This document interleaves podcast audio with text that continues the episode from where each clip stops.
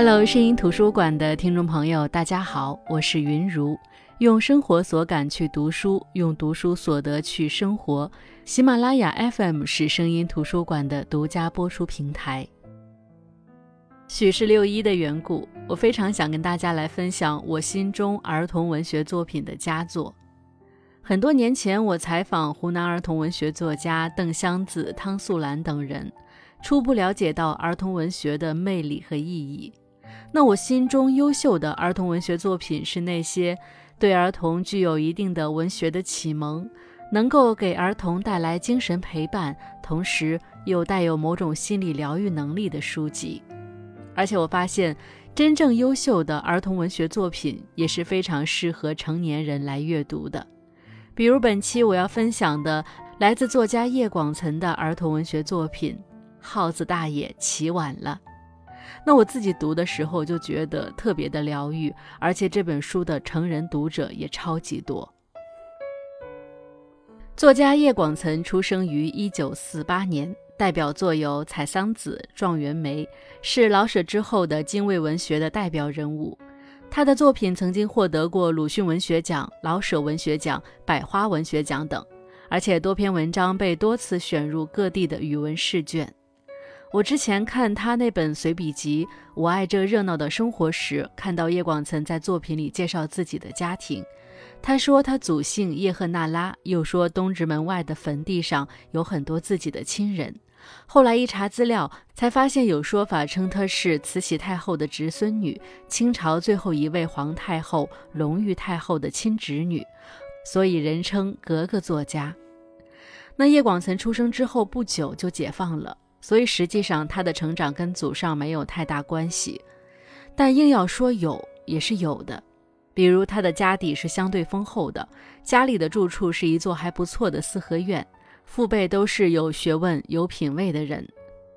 父亲有三任太太，叶广岑的母亲是在前两任夫人去世后被娶进门的。三任太太生了十四个孩子，七个男孩，七个女孩。叶广岑在女孩里排第六。他出生那年，父亲都六十多岁了。家里孩子多，多了便不娇贵，养孩子养得糙。那用作者的话来说，就跟放羊一样。一个也是养，一帮也是养，大的孩子带小的孩子。于是，在一九五二年，在母亲又生下一个小妹妹，无暇照顾她的时候，她被送到了颐和园，由在颐和园工作的三哥照顾。那一年他四岁，而三哥已经快三十了，由此他在颐和园度过三年无忧无虑的时光。那本期节目我们分享的这本书《耗子大爷起晚了》，就是叶广岑从孩童视角描述的这段童年往事。颐和园对于我们来说是一个旅游景点，但是对叶广岑来说是一个童年往事的发生地。原先他是跟着家人住在北京的胡同里的，有那些奔跑喊叫的小伙伴，有那些很热闹的游戏玩，还有邻居赵大爷讲的好听的故事。而住进了颐和园，这些都不在了，所以实际上他的心里是很落寞和孤独的。叶广岑小名又叫丫丫，对于四岁的丫丫来说，颐和园是一个很大的存在。三哥老三对他是放养性质的，白天老三去上班，丫丫就可以一个人在园子里逛，逛东宫门、北宫门，逛昆明湖，逛十七孔桥，逛西堤。于是，丫丫在这里需要结识自己的朋友，为他这三年的独特生活体验留下注脚。他认识的第一个朋友是耗子大爷，是老三在颐和园的宿舍房梁上的耗子。在别人看来那是耗子，但是在丫丫看来那是他的好朋友。他叫他耗子大爷，他每天会在枕头上给耗子留食物。那耗子总会在白天跑下来把食物吃掉，它不怕丫丫，丫丫也不怕它，这不巧了吗？不怕人的耗子遇上了不怕耗子的人。其实刚开始我以为耗子大爷指的是丫丫认识的那只耗子，谁知读着读着，我反应过来，原来在别人眼里，真正的耗子大爷是丫丫，他们把丫丫叫做耗子丫丫。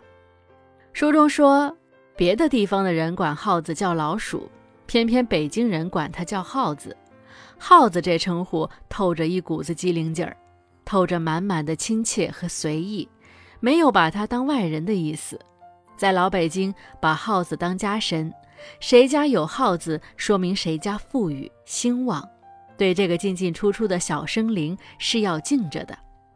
书中也有丫丫的一段自白，他说：“我是属耗子的，家里人叫我耗子丫丫。他们说我举手投足透着一股耗子的劲头，用妈的话说是人小鬼大，用哥哥们的语言是贼头贼脑，一会儿一个馊主意。”我喜欢耗子的灵动聪明，喜欢耗子那对滴溜溜转的小眼睛。我的眼睛也小，也会滴溜溜转，跟耗子有着相同的特质。所以有了这个认知做铺垫，再读接下来的文字就会觉得特别好玩。比如，老三上班之前在炕帘外头喊：“天长了，夜短了，耗子大爷起晚了，耗子大爷起来了没有啊？”我在里头回应：“耗子大爷还没睁眼呢。”老三隔着帘子说：“耗子大爷起来以后，自个儿到北宫门老宋那儿赊个火烧吃。我上班去了。”我说：“我不吃火烧，吃烧饼。”所以明白了吧？起初你和我一样会担心丫丫在颐和园没朋友会很落寞，其实不，她的性格是古灵精怪的。跟耗子一样，小精明多着呢。没朋友，自己会去找朋友。除了耗子，丫丫在颐和园找的第二个朋友是乌龟零零五。这只乌龟是他在颐和园废弃的四大部洲的乱石堆里找到的，他搬回家养了起来。乌龟一缩起来，动都不动，跟死了一样。那到底死了没有？丫丫就拿筷子沾着辣椒粉戳乌龟的头。结果乌龟被辣得满地爬、满地打滚，再也不想理丫丫了。也是到后来，丫丫给乌龟喂吃的，才又挽回了乌龟的心。自那以后，丫丫很多时候在园子里逛，都会用牛筋绳拴着乌龟的一只脚，拖着乌龟溜。那这两个朋友算是陪丫丫时间较长的朋友。在这本书里，丫丫还碰到了来老三的房子里短暂借住的人。一个是老多，河北农村来的男孩，他是来参加叔叔的婚礼的，但叔叔新婚，宿舍住不下，就安排他住在老三的房子里，并由丫丫带着，天天逛园子。老多第一次见这样的园子，丫丫平日里从导游那里听来的已经烂熟于心的介绍词就派上了用场，但是老多总是盯着天空看，确切地说，他是盯着屋檐看。看了好几次之后，他问丫丫：“翘起的房檐上蹲着的那些小兽都是什么？”这一下把丫丫问住了。丫丫这才发现，日日见惯的大殿顶上还有许多内容，以往怎的就没留神呢？老多观察得很仔细，他说他从一进颐和园就注意这个了。有的房角是七个，有的是五个，还有三个的。无论几个打头牌最前面的，永远是骑着一个凤凰的小人儿，最后是一个龙头。小兽排列最多的是仁寿殿和排云殿，没有犄角的房檐就没有小兽。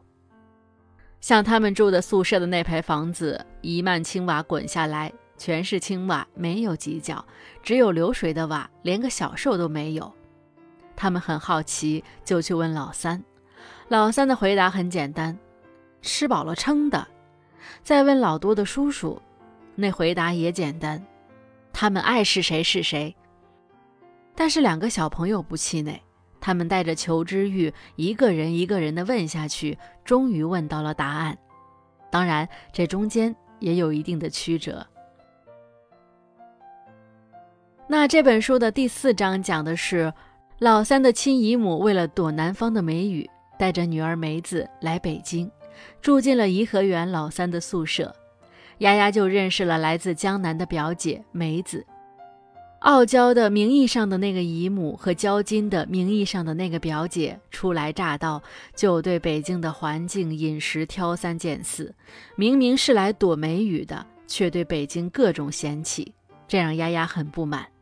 但是随着认识的深入，丫丫发现梅子表姐并不是她表面表现出来的那样娇弱，她知识量丰富，颐和园长廊上的每幅画都有典故。丫丫每天从长廊上过，从来没有研究过那些画，但梅子却能够一一道来。她和梅子在园子的偏僻处碰到有人落水，被水草绊住，动弹不得。在千钧一发之时，梅子表现得异常冷静。用过人的智慧救了那个落水的人一命。梅子走的时候，姨妈说：“他们明年还会来，但明年他们会见着面吗？”因为那年的秋天，丫丫就要上小学了，她要回到父母身边住了。果然，八月底，老三把丫丫送到父母身边，丫丫彻底离开了颐和园。妈妈说：“老三娶了媳妇，让他以后不要再老三老三的叫，显着没规矩。”丫丫说：“怎么叫才有规矩呢？”妈说：“叫三哥。”虽然这本书的主体部分只有四章，就是围绕着以上我们提到的丫丫的朋友来写的，但是丫丫的朋友远不止这些。比如出现在故事里的同在颐和园及附近生活和工作的龙王爷、卖酒的老李、卖烧饼的老宋等。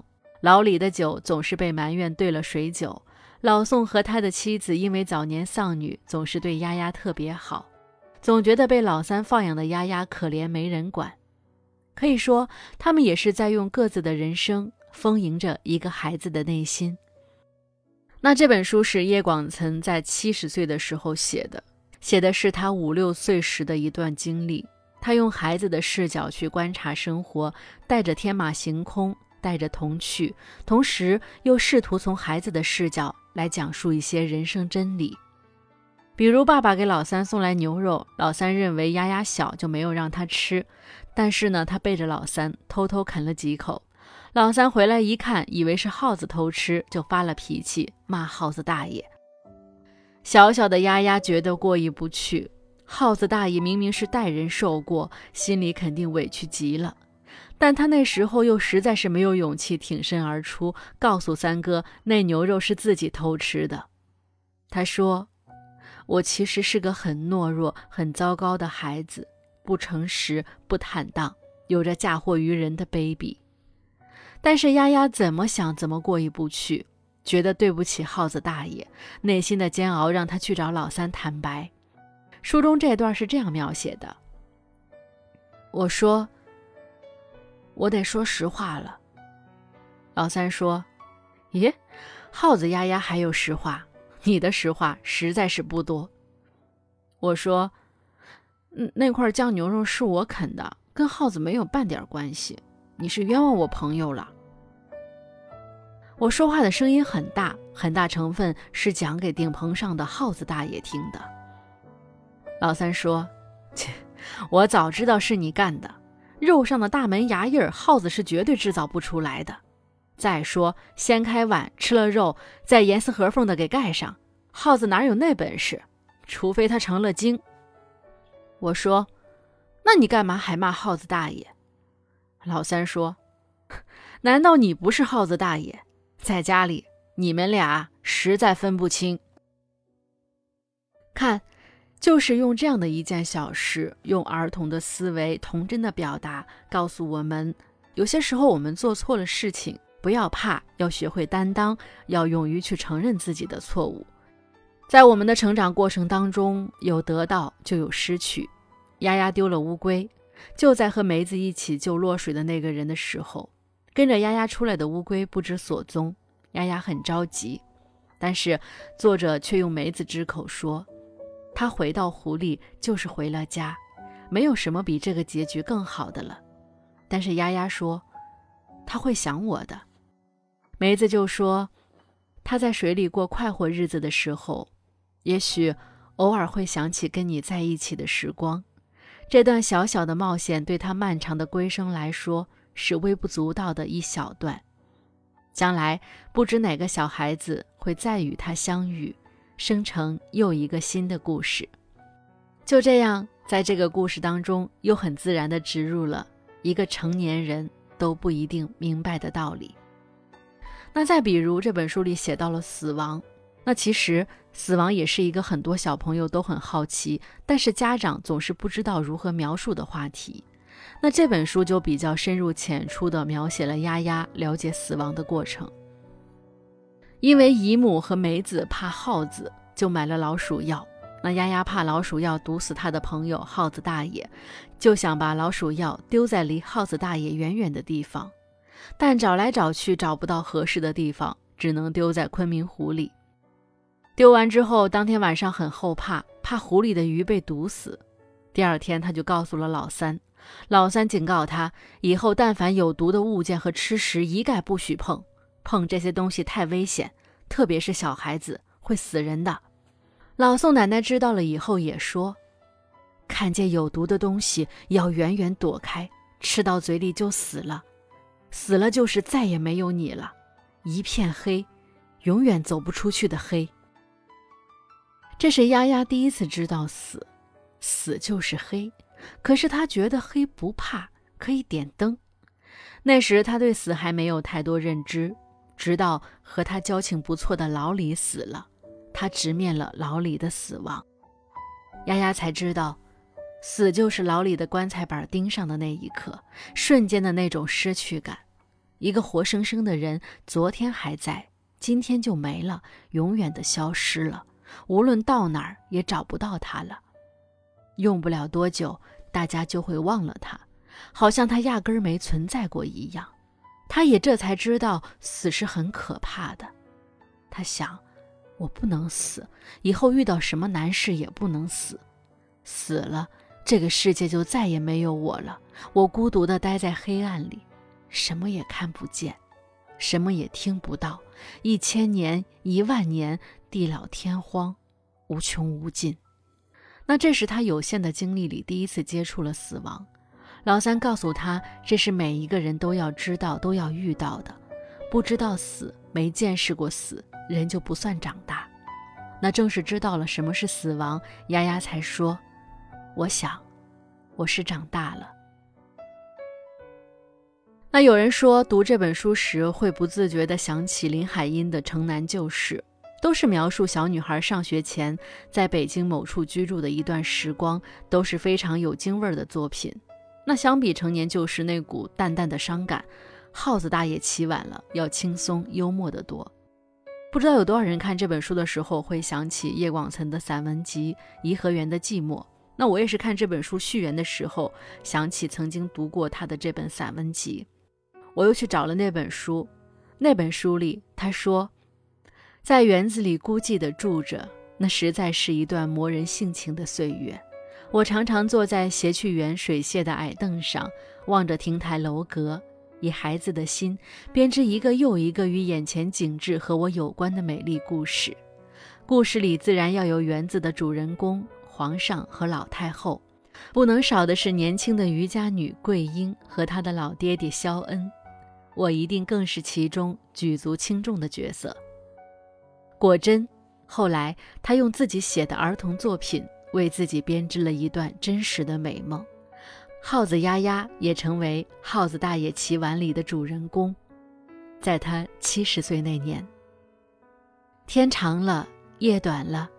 耗子大爷起晚了，声音图书馆叶广岑的这本儿童文学作品《耗子大爷起晚了》，送给所有的大朋友和小朋友。我是云如，我们下期再见。